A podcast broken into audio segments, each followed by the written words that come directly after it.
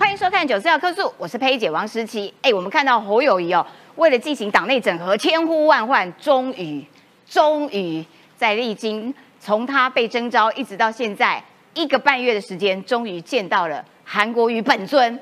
但是呢，他在跟韩国瑜本尊见到面的时候呢，台下的群众喊的是“韩总统救台湾”，这实在是有一点尴尬。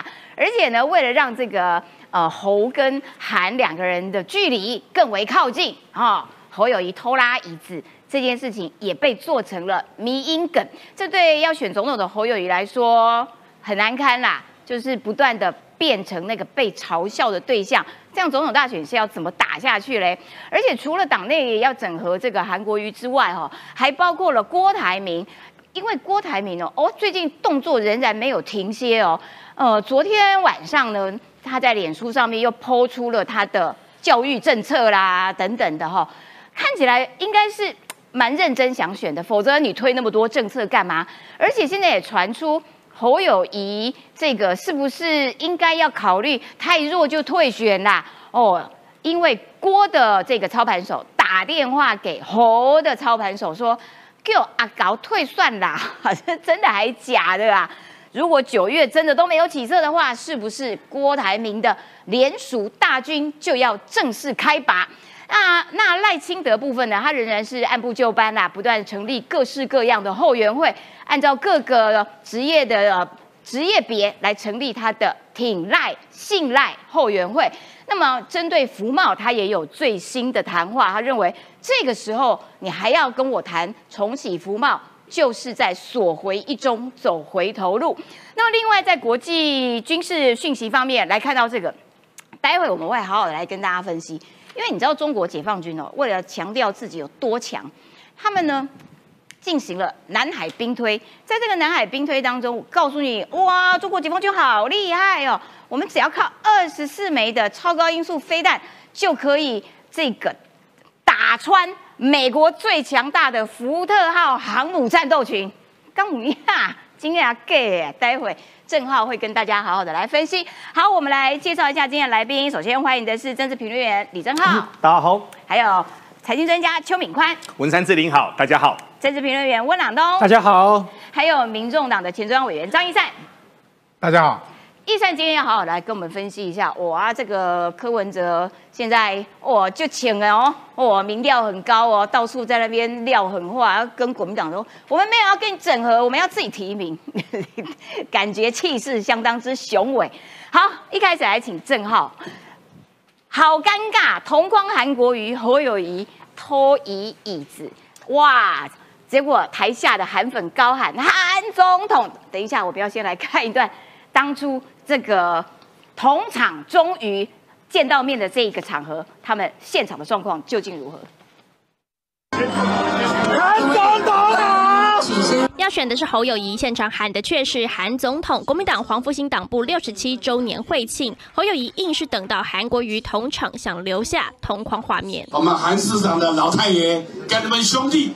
更是黄复兴的大将。两人握手后，韩国瑜马上靠向赵少康，在侯韩间留下一道鸿沟。侯市长碰软钉子不气馁，趁韩国瑜上台，偷偷把椅子拉回来。但韩国瑜回座后，再度挪向赵少康，就是要跟侯保持距离。致辞时只说集中选票，也没提力挺侯友谊。在二零二四年，手上这一张选票要集中所有的力量。心烦的时候想到夜袭，值得那信号一响，我们就将会。打一场轰轰烈烈的胜仗，好不好？好。觉得我们做的不够多，不够好，不断的去显示上一次的战力里面，让韩国瑜的身心俱疲。我又跳出来了，站回去了。我有一把韩国瑜椅子往自己拉近一点，但韩国瑜又拉回去，也被网友嘲讽是侯友谊，侯友谊。哈哈，你们太会想象了，太科幻了。希望可以跟韩市长更靠近一点。其实还是啊本来就不是跟我们都很熟悉的朋友，那圆弧形的桌子就会椅子都会挪动。圆弧形的桌子椅子就会动。你们太会想象的啦，太科幻的啦。刚刚侯友谊讲了嘛，对不对？不过我觉得侯友谊算是低姿态啦，对，就是不断的在啊巴结。不是啊，这种叫做业力引爆。我先讲昨天这场画面，就是黄复兴党部六十七周年庆祭动员大会，这个呢万众瞩目。万众瞩目就是什么呢？呢，韩国瑜跟侯友谊的会面。对，昨天这个韩侯会面有好几个重点，我来给大家观测。嗯，第一个。韩国瑜哦，就给侯友谊吃尽排头啊！他原定十二点到，搞到快一点才到啊！侯友迟到快一个小时哦。侯友谊跟朱立伦呢，两个人在那边痴痴的等呐。他第一个就是要表现他的不满，虽然他是有名的慈科魔，可问题是他现在没什么事干嘛，对不对？他在他在代退嘛，对不对？所以哪来这么多行程？可他幕僚就轻轻起来就说：“拍谁？”就是有行程，所以迟到一小时。第一个先排头，先给侯友谊吃一顿，这第一件事。第二件事情，坐下来过程中，就像我们刚刚的画面，导播如果可以的话，我们把刚刚画面一直录。他呢坐的无限靠近赵少康，然后距离侯友谊超级远。对，距离这么远呢，让大家有一种感受啊，世界最遥远的距离就是韩国瑜跟侯友谊的距离。没错，他们两个距离呢远到什么程度呢？远到我觉得这就跟马里亚纳海沟一样远。里面凶险的程度呢，跟台湾海峡一样凶险，这真的很远呐。那因为呢，这么远的过程中呢，韩韩国瑜就上台致辞。侯友谊其实也有意识到韩国瑜真的离他很远，所以侯友谊呢偷偷把椅子拉过来。所以麦给笑林涛有说这是角度问题，角度问题，那侯友谊要去拉什么椅子？没什么好，这没有没有角度问题。好，唯一的问题就是韩国瑜个人想远离侯友谊，这是第二个观察点。第三个观察点哦，韩国瑜上台讲话有两个重点。第一个重点呢，通篇大论讲到九分钟还是十分钟内容，只字未提侯友谊。没错，一句侯友谊他都没有说票投侯友谊，团结未胜选都没有。零零啊，只字未提侯友谊。所以关于侯友谊的戏份呢，就有三趴：一趴韩国瑜故意故意迟到给侯友谊吃排头；嗯，第二个坐下来的呢，觉得侯友谊是病毒啊，离侯友谊非常非常远，侯友谊还不得不去拉椅子。就我们看到这画面。第三个呢，上台的过程中呢，照理来说要带头呼喊侯友谊动算，对不对？对啊。或恳托大家支持侯友谊，对不对？对。完全没提到侯友谊。更有趣的事情是啊，他除了没提到侯友谊之外，上台还酸了一下朱立伦，因为朱立伦呢最近一直对韩国瑜情绪勒索啦。嗯。什么样情绪勒索？第一勒索呢是拜托韩冰去选中正万华。对。不断的通过放话。对。你要考虑过韩冰或韩国瑜的感觉嘛？对。而且就算有，你也不要通过放话。第二件事情呢，就是说党部系统一直放话，韩国瑜会出席这个黄复兴的参会，对，所以逼着韩国瑜不得不出来，对不对？所以韩国瑜出来的时候上台讲话，第一件事先酸了一下侯呃朱立伦啊，韩国瑜真的政坛上第一早梗王，他上来就说。我啊！看到朱立伦，我想到一个故事，有个小朋小朋友跟一个大人，大人看到小朋友的时候就说：“哇，你好眉清目秀，好会念书，功课好好，未来一定很有前途。”称赞他完一大堆的时候，就说：“那你帮我去买包烟。”他就这个故事呢，有些人说啊是很好笑，可是不知道在讲什么。这个故事就告诉你。糟蹋人呐！一个这么棒的孩子，你叫他啊？不是，你前面讲那些都是屁，最后就是要叫你去买烟。对，你前面讲那些都是为了买烟来铺陈的嘛？没错。跟朱立伦叫韩国意思一样，哇，韩国瑜是我们国民党最重要的资产呐，韩国瑜该团团结啊，韩国瑜的赞呐，等等等，天纵英明啊。好，那你去帮我选这个这中正万华，好，意思是一样的嘛？然后韩国瑜讲完这句话呢，大家笑歪了，对不对？还说还好，我是秃子，不怕被扣帽子啊。这个主席的意思我懂。有人解读说，秃子不怕帽子压。你知道警察啊？通常我们台湾对讲讲警察就是地博爱，就是他其实意思就是说我秃子不怕你这些警察来压我也有可能，也有可能，可是没有在被你压的啦。可是因为这种是外省老兵哦，对于地博啊这件事哦，应该不是很熟悉，应该听不懂。但是我觉得他很直白啦，反正这场就是洗脸朱立伦跟侯友谊之旅啊。所以你看哦。中国时报写说，韩国瑜入局的必要性，强烈建议侯友谊团队赶紧死顾茅庐，追求韩国瑜的加入啊！以侯韩配组合迎战大选，让台湾人民有机会。为什么？因为昨天韩国瑜出来站台的时候，照理说韩粉要回流，对不对？韩粉是叫韩总统啊。对，而且我特别去看有台啊，中天电视台下面的留言的直播留言。都在骂侯友谊啊，所以显然这个站台同框是失败的，所以中史才会说，哎，要侯韩配可能才有机会救，就是韩国瑜要入阵，韩粉票来投得下去。好，第二立委求议就是侯友谊的傲慢跟自以为是，七月一号的椅子争夺战正明白表现出来。他说什么？侯友谊应该自己移过去。不是拉椅子啊！对对对对对对，你要靠近的话，应该是我靠近你。对，怎么是你靠近我？太傲慢嘛！所以侯友谊现在被改名嘛，对不对？有改成有没有的有，移改成移椅子的移。侯友谊，我有我有一椅子，对不对？所以他的意思就是说，你应该自己过去嘛，是谁贴谁啊？这整个失败是以后太傲慢，所以这个局哦，昨天呐，当然啊，礼拜六了，当然万众瞩目，可实际上有点失望。哎，朗东，你觉得如果？韩国瑜要入阵的话，你觉得韩国瑜应该摆在什么位置？因为他是有韩粉的，那如果他去搭侯，会不会怪了点？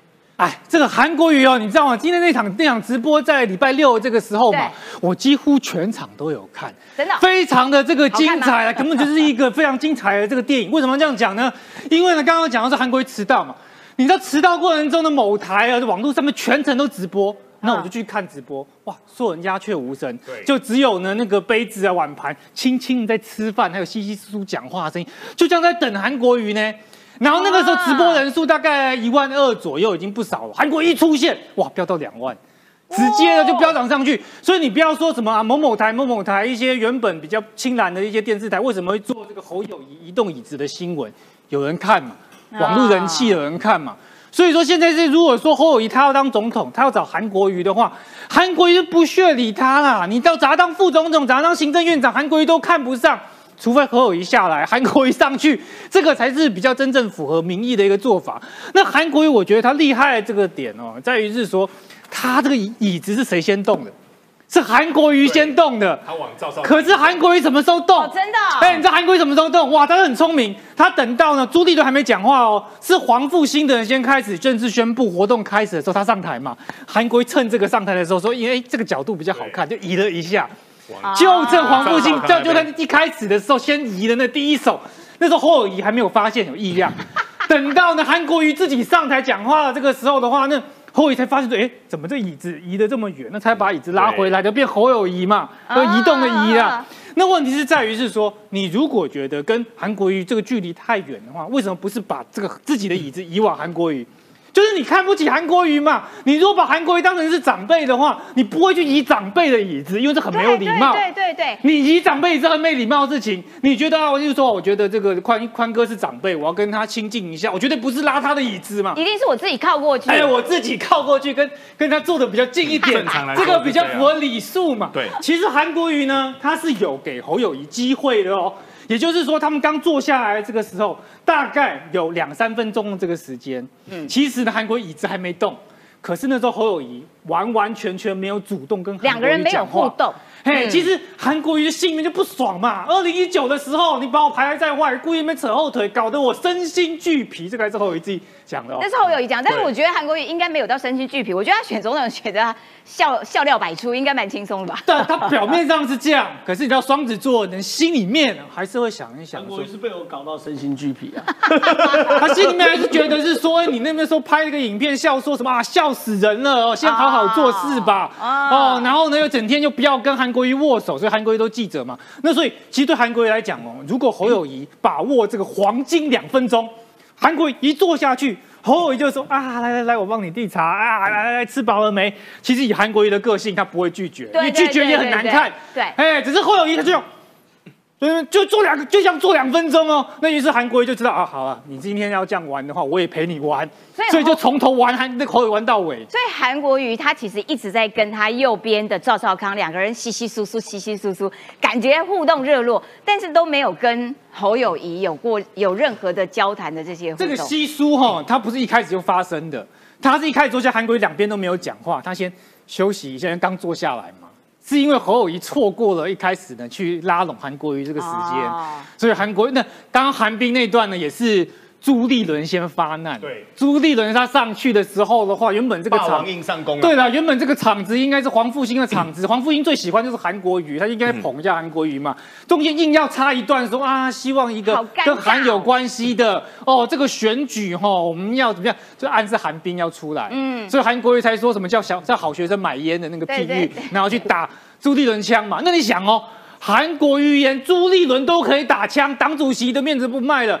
你觉得说他会去当副总统吗？这也不可能嘛！哇塞！所以他现在就是不选的最大。所以如除非侯友谊啦，非常用正式的方式跟他鞠躬道歉，说当初没做好，不然他这样的一个韩国瑜的心结没解，韩粉对于侯友谊的那样的一个愤怒，到目前为止也都还没解开。我觉得韩粉真的是力量很大，还是真的让人相当忌惮啊！来啦，我们先看这一张啦，就是说，好，那所以韩国瑜的位置不知道该摆在哪边，感觉上他有这么多的粉，但是侯友谊完全没有粉。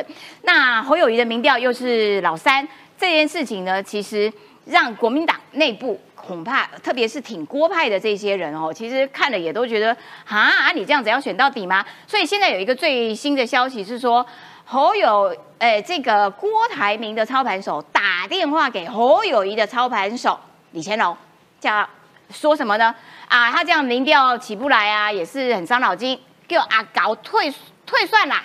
真假的？我先这样讲，因为礼拜五的时候我在讲说郭台铭九十九趴会参选，对不对？对。经过一个周末，我觉得九十九点九九趴，真假的？多加一个零点九九，所以他要自自行参选。因为这个周末呢，又多了两个迹象。第一个迹象，郭台铭提的他第二项政见教育政策，没错，在教育政策三加一。所以我我我没有小孩，所以我对教育政策三加一没有研究。等下你们来研究一下哈。对，这有小孩子来讲，可是我虽然没有研究教育政策三加一，但我知道一件事，嗯，退选的人是没有资格提政见的。比如说像李正浩，现在还说永和上新菜提政见，不是神经病吗？对不对？退选人是没有谁理你呀？谁理我嘛？对不对？所以他要选。对，郭台铭提了两个证件，一个是这个核能的嘛，对不对？现在要谈这个这个三加一，对不对？所以第一个这是第一个，第二件事情，刚刚啊，他去台南帮王家珍站台。立法委员王家珍，立法委员候选人王家珍呐，是哪一党？国民党的哦，他是国民党的议员。郭台铭去帮对对对对对对，帮王家珍站台。站台的时候，他就说：“我重出江湖的第一站就选在台南。”什么叫重出江湖？哎呀，对不对？左手进江湖，右手拿刀杀侯友谊，新风险又要开始。所以从九十九趴变成九十九点九九趴。那这个状况是这样子的，有非常非常多人在旁边去做后商啊。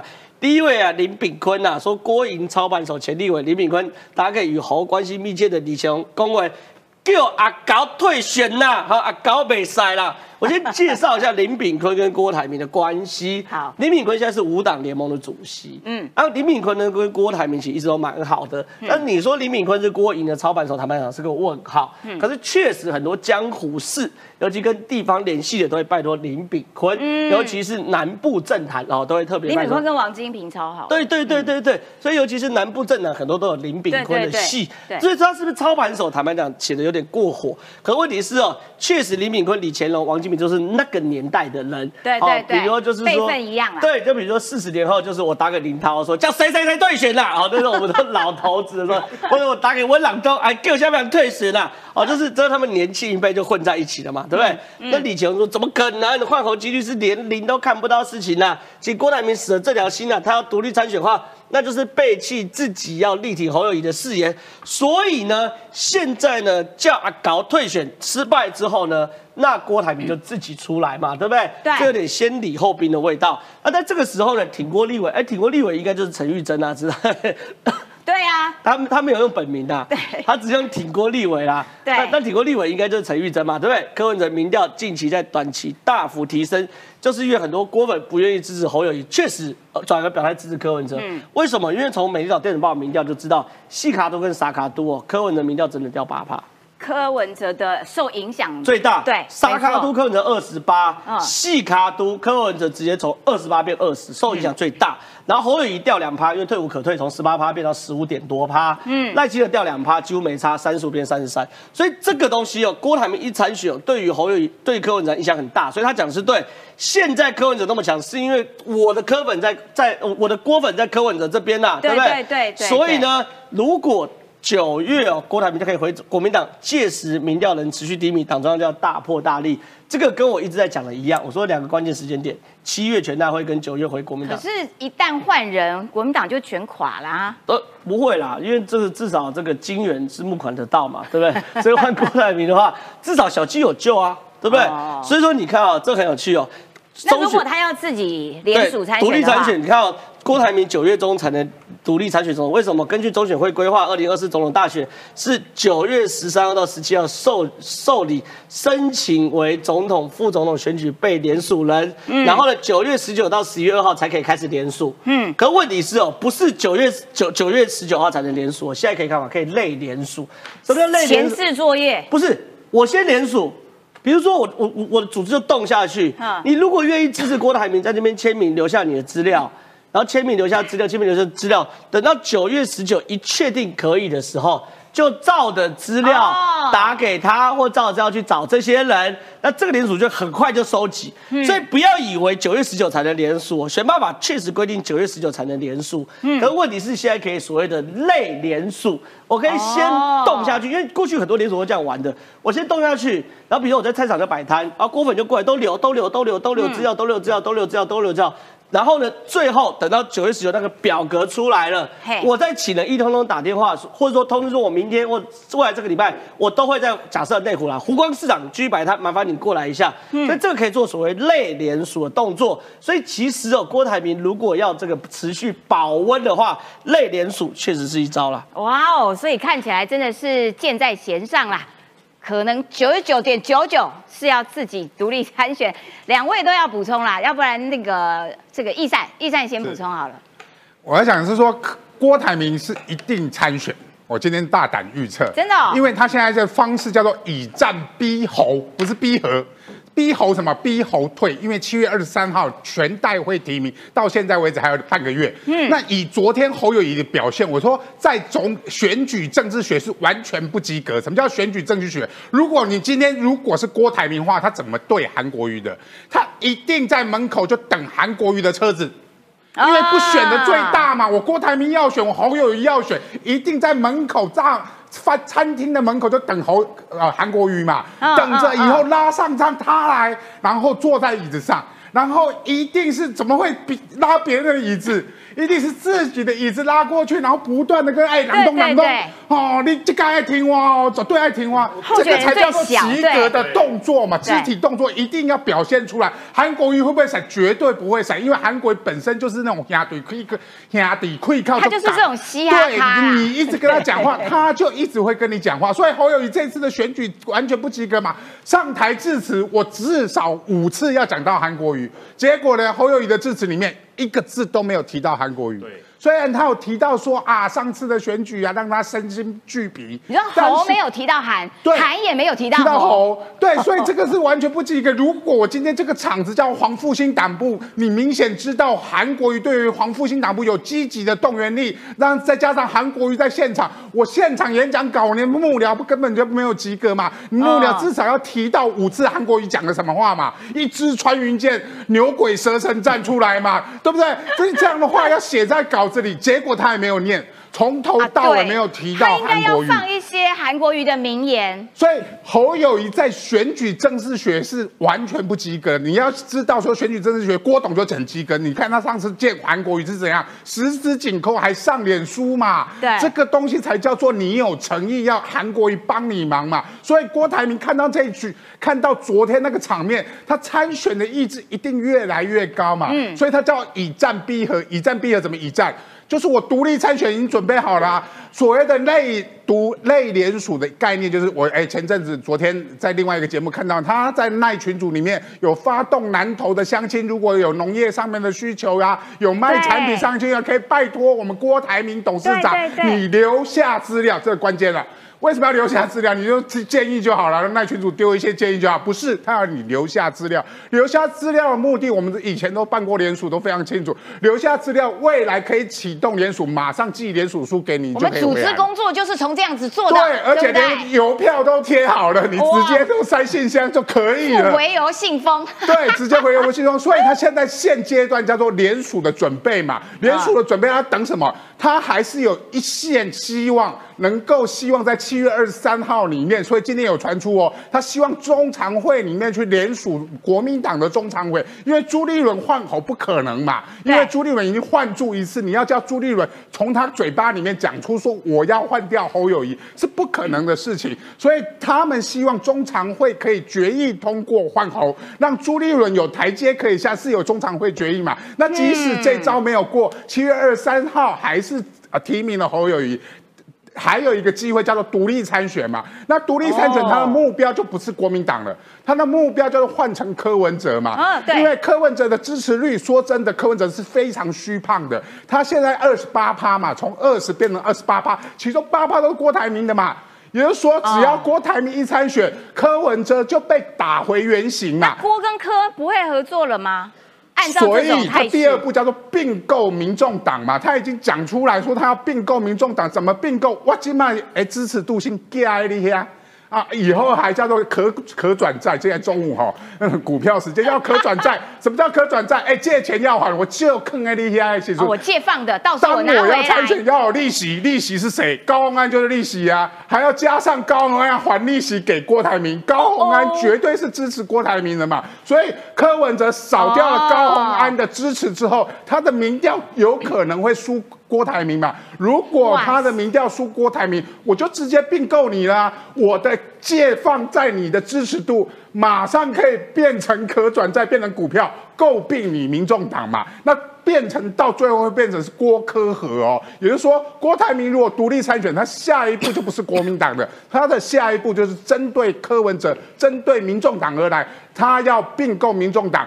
变成郭科配，变成第三组的合作的基呃的对象，来最后一步就是叫做弃保侯友谊嘛。因为以侯友谊现在的迹象，如果郭科合的时候，你侯友谊的民调一定会跌破所谓的防专的十四趴，那时候所谓的弃保就可能会产生。这是郭台铭的三部曲，他现在以战逼侯，独立参选联署，并购民众党，直逼赖清德。哦，原来是这样哦，哎，那敏宽你怎么样看待？呃，财经界的 对于郭台铭的种种不放弃的动作，也应该都清楚了吧？最近可以说是开了眼界了哈，我们知道钱先会动，我们知道碟先会动，想不到椅子先也会动，而且呢是侯友谊自己去移动它的哦。但那个移动的过程当中，就可以发现那个细节，我们就可以知道，第一个韩国瑜哇一直往赵少康这边靠，然后呢整个侯友谊说他过来一点，过来一点，然后他坐下去之后呢又移回去。各位心结，心结现在这种东西呢很简单，对于韩国瑜来说，现在就是君子报仇，四年不晚。上次你在新庄怎么对付我？这次呢，我就用在整个语态上面怎么对付回去哦。但我们来谈谈郭台铭哦。郭台铭最近做几件事情，让我觉得他真的会选。我们先来说哈，我儿子今年刚大学毕业，上个礼拜他接了一个民调，民调当中有九个题目，其中有五个是关于郭台铭，剩下的呢就是未来的职业。然后你觉得房地产的状况怎么样？最后有问到领导人可以为年轻人可以做什么？好，我的儿子被问完了之后呢，我另外一个好朋友住在新庄，他说他的儿子今年念大三也接到了。我另外一个女性的一个朋友住在彰化，他就说：“哎，阿宽呐，你赶快垮起来！郭台铭董事长今晚在秀虾米？他说他的女儿目前在台东大学读书，在念大二，他也被问到了。请问各位，这是一个非常重要的一个重点哦，他是精准的在问。”二十岁到二十六岁的，为什么都是年轻人接到？都是大学生，可能是在学或者是刚毕业的。所以目前呢，他在说的是说我能够第一个问你们对我郭台铭有什么想法，第二个郭台铭未来能够做什么事情，可以让这些年轻人未来有一个新的一个想法哦。但我目前呢，我不先谈论，我认为郭台铭参选的几率高达九成以上。但现在呢，麻烦的事情正在发生当中哦。我们先来谈，就在整个黄复兴在开会的过程当中，因为。韩国瑜迟到，韩国瑜迟到的时候是最精彩的时候，为什么呢？如果这个时候侯友谊他是共主的话，大家应该要拍拍手说好话，对不对？各位没有，大家纷纷落井下石。那在落井下石的时候呢，各位共鸣出来了哈。所以我要问各位一件事情哦，我你今天去看电影对不对？电影的这个大明星他是吸票机。嗯，那最近台湾有所谓的 Me Too 事件，对不对？Me Too 事件当中，某一个人他的太太要开演唱会，演唱会的票现在卖不掉啊。嗯，那发生什么事呢？各位，这个就叫票房毒药。那我就问各位，这个不要我来说，我认为网友们都有自己的想法。侯友谊到底是吸票机还是票房毒药？你自己扪心自问，这第一个问题。因为侯友谊 Me Too 韩国人，然后再来哦，喂，然后再来呢，我们来，我其实哦，这段讲有点久了，我简我简单进结论好了啦。目前对于侯友谊来说的话，叫做打死不退。那打死不退的话呢，有可能后面的三组的一个候选人会呈现所谓的玉石俱焚。所以现在简单的说哈，照目前的情况再演变下去，总统选举大概没有太大的一个悬念。现在比较大的麻烦是在立委，因为现在立委呢大致都在各自拉帮结派当中，谁是我最后的那块浮浮板，我能够把我给拉上去。但就现在来看，当整个郭台铭在台南踏出了他的第一步，帮整个你。立委候选人开始来站台的时候，我先跟各位说，这一场整个烂粥已经越煮越大锅啦。哎，我想请教一下朗东啦，就是说，那韩国瑜，你觉得如果你今天是国民党的操盘手，你会把韩国瑜放在什么位置？我觉得韩国瑜一定要放，他现在自己的意愿哦，就是说是一个助选员嘛。所以说，你就必须要给他非常多的舞台去曝光。其实我觉得，对于韩国瑜来说，我已经观察他很长的这个时间。我想郑浩应该也同意，他很喜欢去造势的人，组织部部长，嘿，你一定要让他觉得说自己很重要，甚至让他觉得曝光度很高，但他又不用负责任，真正烦恼的行政事务他不用。哎，可是助选然后是光彩都给他，那韩国瑜就心甘情愿的去帮。要是我，我会把他放在不分区第十三名。哦，你是说刚好在安全名单的那个界限？他这样子拼了老命就会帮全党辅选啊！就是如果是朱立伦的话，我觉得他应该把韩国瑜放第十三名，不要一天到晚就动韩冰脑筋啦。对，我觉得但朱立伦呢其实就是没有那么聪明，才搞出侯友谊这一桩嘛。好，那现在问题是说，我我先讲郭台铭这件事情好了。郭台铭呢，他现在呢就是要追追求一个大义的名分。我说什么叫大义的名分？如果侯友谊他现在名调是二十趴，郭台铭出来是叛徒。侯友谊民调是十趴，郭台铭出来是救世主，对，这个是一个很大的差别。那是他现在的就玩一招，是说他其实已经参选了，只是说呢，他这个所谓的联署书哦，最后到十一月二号之前都可以不送。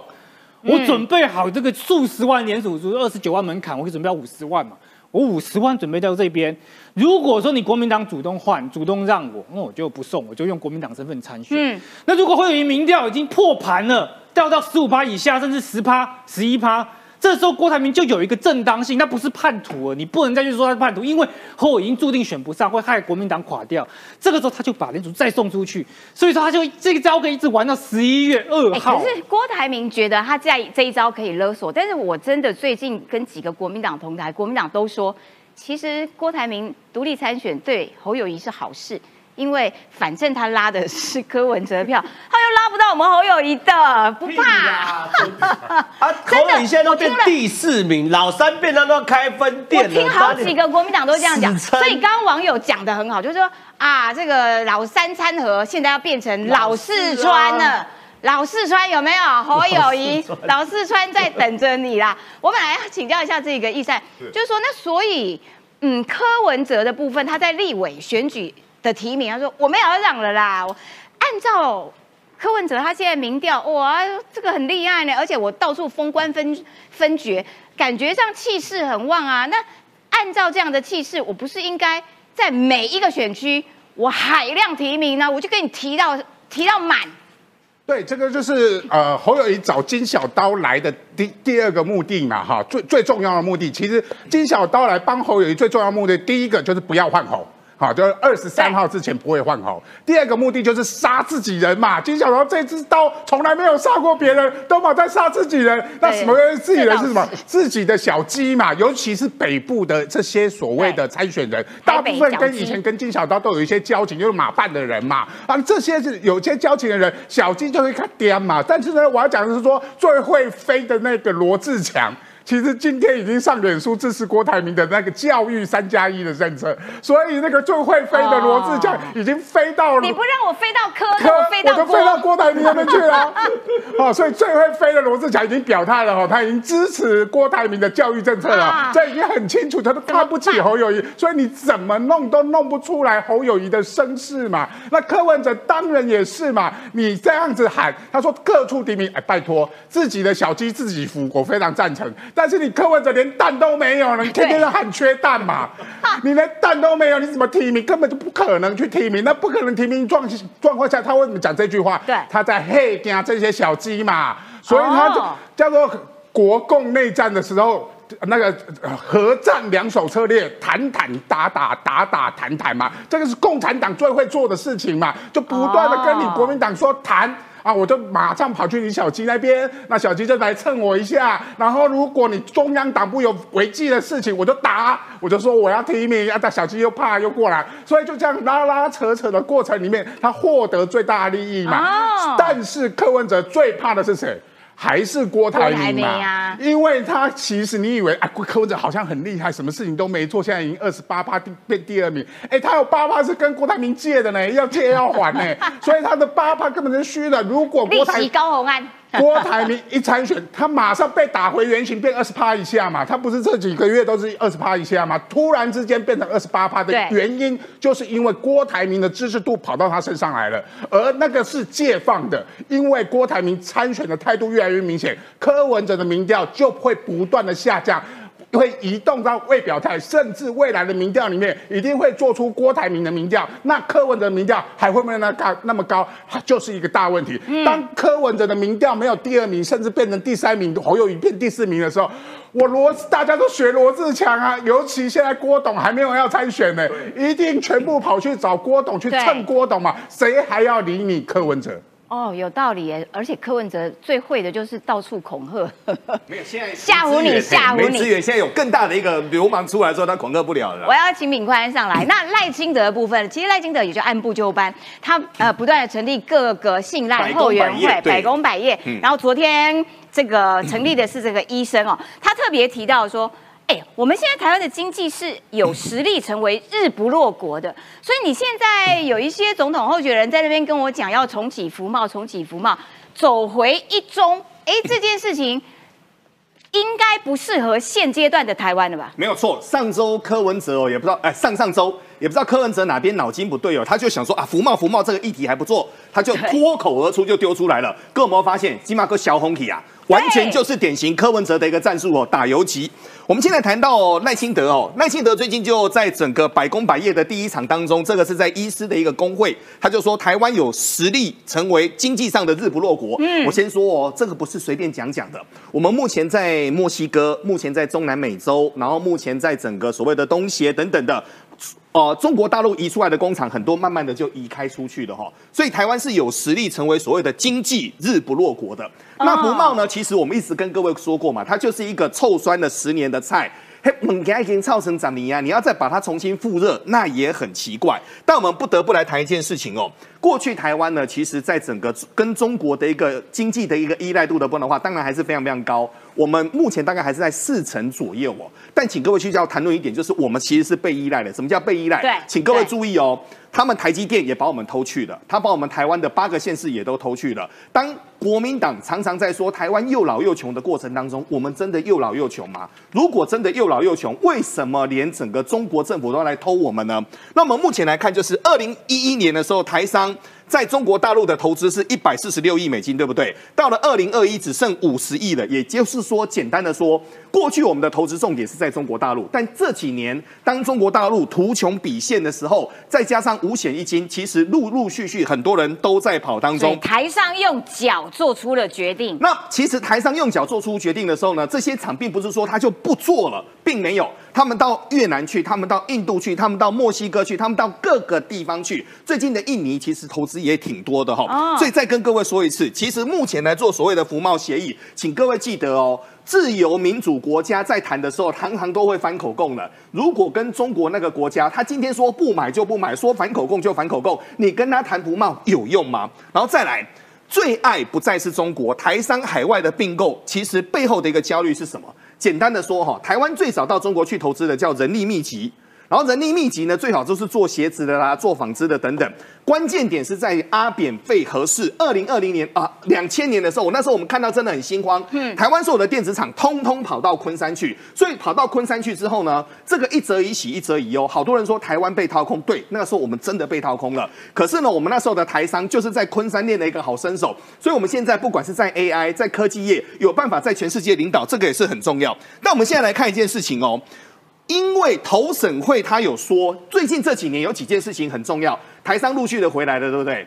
我们的国营目前对于中国的铺险是越来越低了。这边有对，我们目有做统计，我们的国营呢，在过去的最中国的铺险高达百分之六十五哦，现在已经。大概回到百分之二十五左右了，所以立委林楚英就说嘛，台湾正逐渐的在摆脱一中的一个市场，不该又走回头路哦。国营大幅的降低对中的一个铺险量，显示中国市场的风险正在日渐增加当中。我们花了很长的时间才慢慢调整，慢慢调整。而且其实不止台湾吧，就是说从中国离开的是各国的这些都顶尖的，都顶尖的商人的。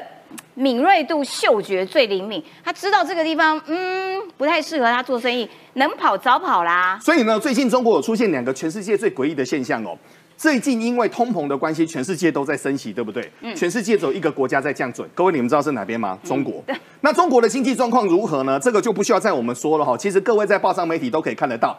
那因为过去几年中国成为了去买了很多俄罗斯的一个原油哦，但最近呢，想不到普丁呢，普丁最近居然对习近平来说的话落井下石。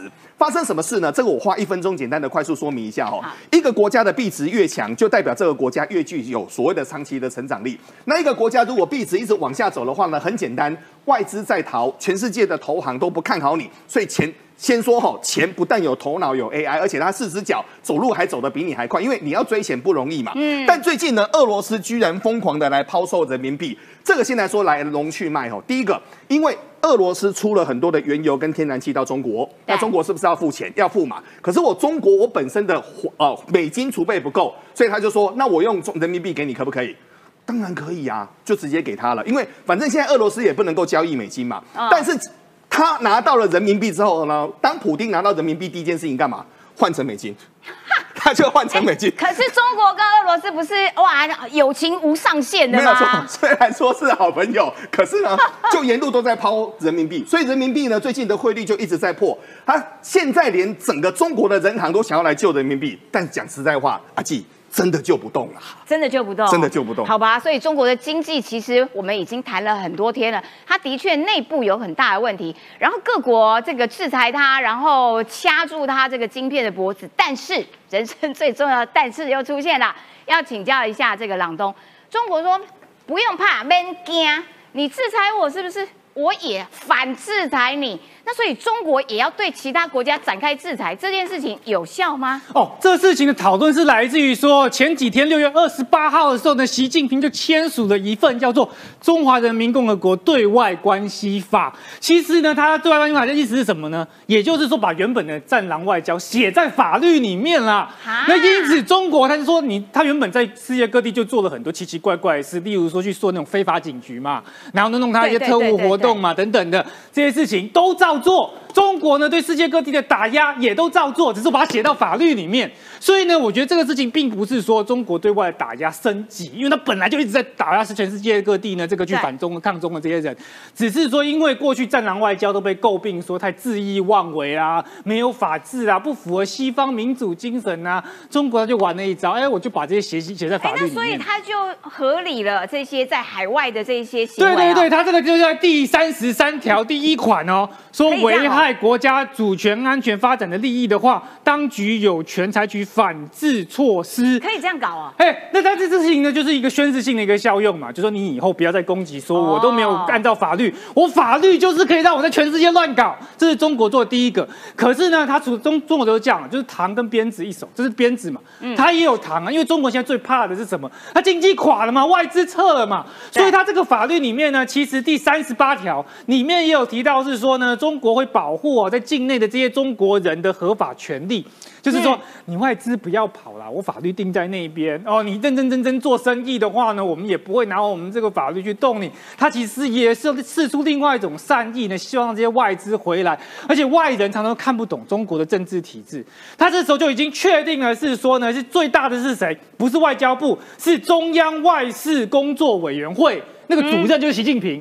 他是最大的，下面才就党最大，下面才是外交部。就说啊，你外人不要再说什么看不懂我们中国的这个运作体制了，我就把它写在对外关系法里面，你就按照这个去看哦。你这个反正呢，就是这个外事委员会是最大，你看他公布什么就宣布什么。反正就最大就习近平了哈，那些政府单位其实都在其他政府单位你就参考一下就好了。那另外一个事情大家很关注的时候，因为瓦格纳的事情大家讨论了一个礼拜嘛，那现在就讨论说，哎，中国有没有中国版的瓦格纳？结果发现还有哦，这个中国的其实他们的很多保全公司呢，都在海外当这个影子军队。那我仔细去查是说，确实啊，他跟瓦格纳有可能不同的地方，是瓦格纳是有实战经验，对，哎，他找很多的瓦格纳主要是来囚犯，但是呢，中国呢找的是退伍军人。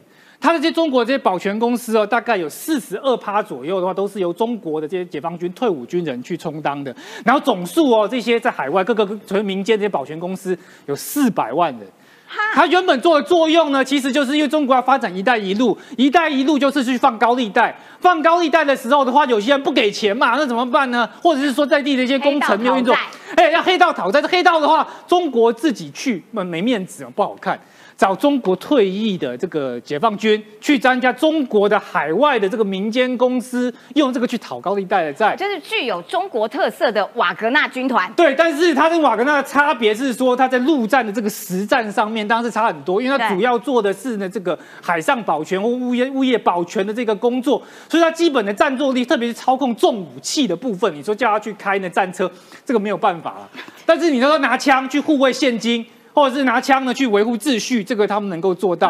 但是中国看到瓦格纳这个状况之后，自己也就是很担心，说会不会有这种所谓的瓦格纳叛变？所以他们接下来一定是会想说，哎，怎么样子我们把这样子中国外面的影子军队让他战力增强，但是就中央集权，让习近平可以直接去操控，避免呢普里格金这样的一个悲剧再度发生。哦，了解。所以习近平的手就是长臂啦，就伸到外国去，然后呢都有一支听令于于他的军队。接下来要请郑浩了，这个也很，哇哦，好让人惊讶呀！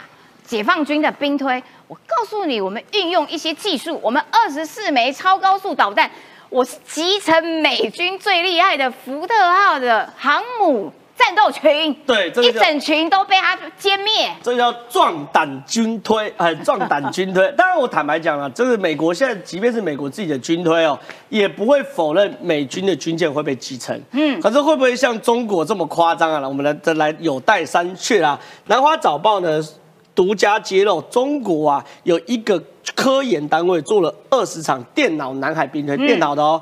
然后呢，他做了二十场南海兵推之后呢，大概是这样：第一个哦，他还讲哦，我们是以严格的条件来做兵推哦。第一个，我们不可以打美国的卫星；第二个，我们只有火箭军，好，而且我们火箭军的弹药有限。第三个，我们只有用东方二十一 D 二六二七的这种极音速，用比较少。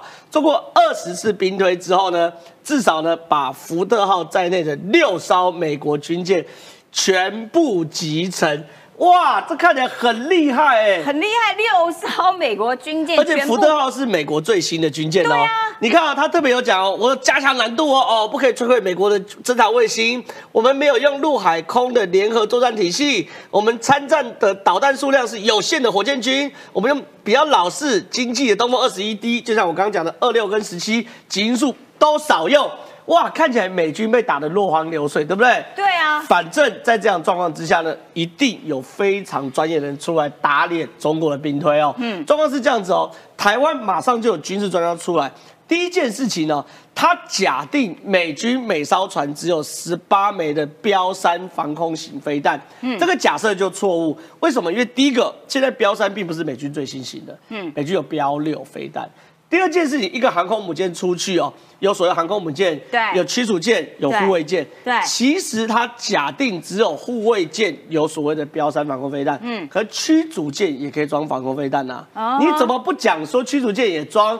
所以它在这个防空部分哦，就有非常大的落差。它低估了美军的战力，防防护战力所以设定的时候就把它压到最低，然后我我方提高提到最高，还不止。第二件事情哦，他把福德号打击群设定停泊于台湾东北方一百七十四点五八公里处，你懂的就知道，福德号不会距离台湾那么近。嗯哼，因为这个距离就是在他们的飞弹打击范围之内嘛。福特号或是说航空母舰一出来，它的战斗范围就是以这个航空母舰为圆心嘿。如果配上加油机的话，是外围一千公里。哎，我干嘛移到这么近？我神经病了，哦对？我我守台海，我到台湾东北方一百七十四公里要干嘛而且？在航母的五百公里内没有通讯的，五百公里是禁区，哎。是没有通讯然后它的。作战范围是将近一它千根本就不公里，哎需要靠台我不用那么湾这么近啊！但我如果在距离台湾一千公里的话，嗯你打过来，我有非常充分反应反反应跟对回避时间嘛。这是第二个问题。第三个，这最扯。中方兵推设定了飞弹所用 CL 二十的炸药，CL 二十炸药是现在非常流行的强化弹药，这个弹药是传统 TNT 炸弹的七倍。嗯可是实际上，中国的这种东风二十一 D 啊，它的飞弹的弹药只有 TNT 的一点多倍。换句话说，他为了设定这件事哦，把中国的飞弹火火力哦增加了五倍，所以变成增加呃啊，同这样当然打赢。同样一枚变五枚，对，啊五枚变一枚，对不对？所以说你看哦，如果照这样的规矩来去推定，因为中国人他这这样推，对不对？台湾也有科技的这种网络安全决策推演研究所，特别去做一样兵推，把所有参数都回归正常。哎、可是我觉得很奇怪，就是兵推这件事情，不是就应该越真实越好？所以因为因为他在兵推嘛。那如果兵推是用一种这种这种压低对手，然后提高自己的设定的话，那所以他的兵推只是为了内部而已。所以叫壮胆兵推啊，推出来来壮个胆，对不对？结果推完之后，你看他推五三百次哦，嗯，三百次的兵推怎么推，美军就沉两艘了，所以美军还是会沉。可是不会像他讲这么夸张了，五六艘都沉啊，包含福特号都沉，所以这个兵推讲的好像美国完全没战斗力一样，真的是我觉得有点扯啦。那所以在在这种状况底下，来我们来看到下一章哈，下一章，所以美国也会有一些反制吧？呃，下一张。再笑一章，OK，所以美军也会有五五开哦，美军也会有些反制哦。第一件事情是什么？你看他这个刚前面的兵推哦，嗯，特别就是我刚刚你讲的，对不对？对就是细节期我都讲了。可是呢，我要讲一个这个东西，他说这种兵推哦，呈现中国海军有三大明显的缺点。第一个，攻击距离严重受限，这就很怪嘛。你如果真的可以射一千公里，你干嘛设定美国军舰在一百？如果你可以射到很远的话，你干嘛要设定哎他们他们停在那 台湾旁边？他们随便都讲东风系列射程是一千公里以上，那你干嘛设定福特号打击区在东北方一百七十四公里？对对不对？所以他第一件事情说，你你凸显嘛，美方的距离是有那个对敌距离是有严重受限的。第二个，反潜作战能力差强人意，难以发现跟撞击抢抢劫前线，这也很怪。你看他为什么没事要自我阉割说？未运用陆海空天联合作战体系，嗯，打仗哪有在自我阉割，只用火箭军的？你做兵队一定说我的潜舰也可以去偷袭啊，对，我的飞机也可以去偷袭啊。对为什么我只有远程飞弹？嗯嗯，表示你对自己潜舰跟你飞机是没有信心的嘛？否则你去做这种自我阉割，别人是没意义的、为什么？奇怪，我打仗我已经陆海空天已经全可是他这样子不会觉得，呃，你看我只单靠这一项我就可以把你打败，所以我不需要旁边。我问你，你模拟考会只考数学一科吗？因为我数学强，我只考数学。你一定要全部考完才知道你几分嘛，对不对？然后说啊，我数学强，我只考数学一科，不是神经病吗？所以他第二件就是说，表示说这个你的潜见是有问题的。第三个，抗损能力有明显缺陷，一旦遭受重大损伤，难以维持正常作战状态。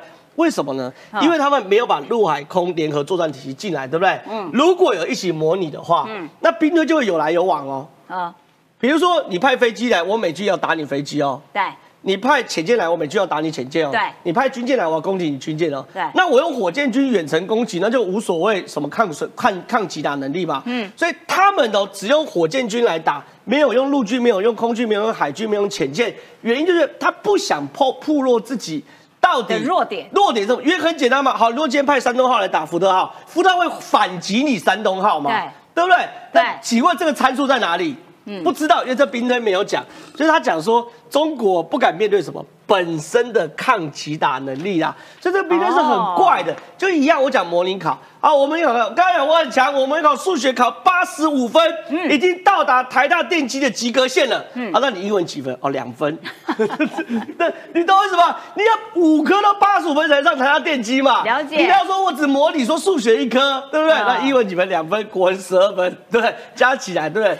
连什么什么都不能上，那什么什么不能讲哈，讲了会会被出征。对，我的意思是占学校，占学校。但我跟你说，这个兵呢是非常非常诡异的嘛。可在这样状况之下，还有一件事情，美军其实我刚刚讲哦，他假定美军是标三飞弹，对不对？嗯。除了标三飞弹，美军最近有个最新的，叫做 SPY 六的主动相位阵列雷达，开始装在神盾级，原本是 SPY 一。的雷达现在是 SPY 六的雷达，我跟大家讲差别在哪？它有什么厉害的？搜索能力多三十倍，然后同时呢可以搜锁定数百数百个目标。嗯，最重要关键，这个 SPY 六主动相位雷达是针对。极音速飞弹再去做处理的，所以你看哦，它设定美国一用标三飞弹，对，二它的雷达是 SPY 一，可是美国岛告诉你，我现在雷达是 SPY 六，我的敏感度是原本的三十倍，我搜取的目标原本几十个，现在变几百个，我同时锁定哦，嗯，可以锁定几百个目标。第三个 SPY 六雷达配上标六飞弹，不是标三飞弹，是可以拦极音速飞弹的。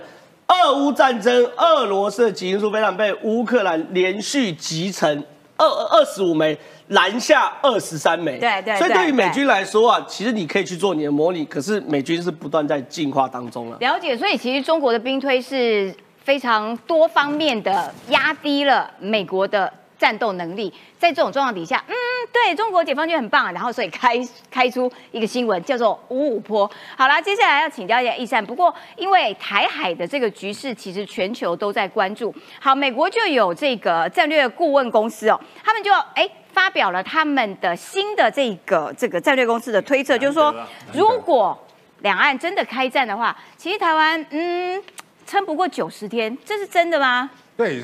我们要讲所有的兵推跟分析报告，一定是最严重的状况下、最可怕的状况下，就是说我们准备不足的状况下，我们可以怎样打这场战，来去做所有有的推演嘛。所以其实如果我们看我们呃的汉光演习，常常红军会打赢南军哦，不是真的会打实际作战会打赢南军，而是在假定最坏的状况下，红军如果打赢南军，我们要怎么应应嘛？这些才会作为我们接下来所有的战略布局跟军备上面的一些。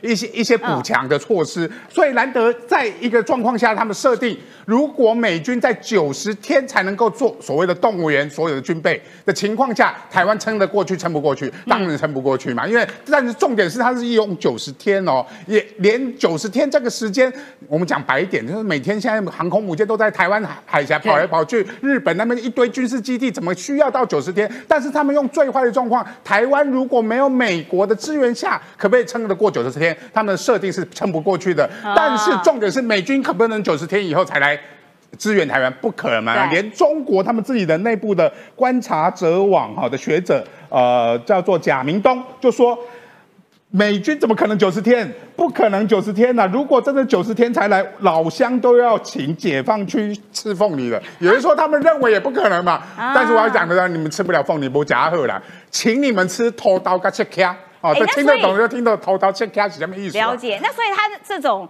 他这种报告目的背后有目的，就是说，如果让台湾可以自我防守九十天，如果你撑得下去，撑不下去，那撑不下去，你需要做怎样的准备嘛？那你才在在战争发生前，你才可以做这所有的社会凝聚力也好啊，动员力也好啊，内部的包含登陆作战的防御啦，所谓的呃反雷达，呃，你说的，其实难得的这篇文章主要就是说，我们美军是不是要把一部分的弹药武器？直接放在台湾，我们到时候派人来就好了，就不用运输了，就不用快递啦。对，最包含最近啊，尤其坤要到与那国岛，与那国岛现在已经有所谓的美军基地跟所有的侦测设备都在所谓的与那国岛嘛，离台湾就是一百公里嘛。那我放在日本，那个日本国土哦，但是我可以很快速的来驰援台湾嘛。这个就是美军在设定台，如果美军只要九十天后才能驰援台湾，台湾内部要怎么强化自己的民心？跟呃军事武力嘛，这个是中间包含在呃所谓的俄国俄罗斯，俄罗斯也说如呃呃解放军会赢嘛，但是俄罗斯如果说解放军会赢，他们早就在乌兰克乌克兰战争打赢了嘛，对啊，所以他们一定会设定是因为他跟俄现在中俄之间就是剩下两个国家彼此要互相支援嘛，所以他们的评估报告里面也有说中共在所谓的啊战争里面会打赢台湾，但是重点是他们也会受到极大的损害嘛，啊，所以这也是俄罗斯的报告，但是我要讲的是说。中共可不可能直接武统或直接用军事武力来打台湾？这个可能性比较低，比较多的叫做封锁跟所谓的长期性的骚扰嘛。这个跟侯友谊乔椅子很像，就是九段线呐，哈，九段线是在地图上画画，整个南海。南整个南海都是所谓的中国的领土，他们把九段线划到台湾的所谓的太平洋地区嘛，都台湾的东岸，都整个台湾都是他的啦，对不对？所以他的九段线其实有包含台湾的，现在还增加了十万十段线，不断的把用桥椅子的方式哈。来说，我跟韩国瑜很好，意思一样。他用桥椅子的方式，用划线的方式说台湾是中国的一部分。所以这种划线的方式，但是实际上面他有没有持续骚扰？有嘛？他们就持续的所谓的把海峡中线这件事情模糊化嘛。对。那这也是为什么我们不断的，他只要一跨过台台湾海峡中线，甚至只要有所谓的军事的，我们就开始警告，呃，甚至现在已经授权，如果有对方有不不不利于台湾的发射飞弹的什么的，我们可以第一时间就直接开。开开就是开，就等于是战争嘛，就第一集就可以开动嘛。所以这个东西就是避免所谓的海峡中线模糊化。那另外一个避免要模糊化，就是我要讲的就是九二共识。九二共识就是台湾变成台湾海峡到底是国际海域还是所谓的中国内海，一个重重中之重的。的个关键嘛，马英九不断的推动所谓的九二共识，就是台湾是中国的一部分嘛，一个中国的政策，那两岸所谓的一国两制嘛，这样的一个九二共识，如果被所谓的啊侯友谊接受或柯文哲接受的话，他这样子会让所谓的台海就变成是台海战争，变成是中国的内战。那如果是中国的内战，你国际怎么介入？那你国际不能介入，就没有介入的空间的时候，没有理由介入，没有理由介入的时候，就就会发生说台湾要自己打仗嘛。那你必须为什么要说我们不断要强调说台湾跟中国台湾的主权跟中国互不隶属，互不隶属就是把台湾海峡中线实质化，而且把台海问题国际化嘛。那各国的驰援才会在这个九十天里面不断的来台湾来支援，包含美国跟日本，这个才是我们在政治上面。为什么不断要再提出所谓的中国的主权跟台湾的主权是互不隶属的重中之重？的确，这个兰德公司哦，最后有个补充很重要哦。他说最关键因素是政治领导层的素质和实力。哇，这一讲都是侯友谊就出局了嘛？你选一个整天去移椅子的人，那 你仗要怎么打？哎，他怎么那么了解台湾呢？他知道现现在台湾总统大选最重要就是，嗯，候选人的素质不够高，含金量。很趋近于零。好了，今天节目时间到了，非常谢谢你的收看，明天同一个时间，拜拜。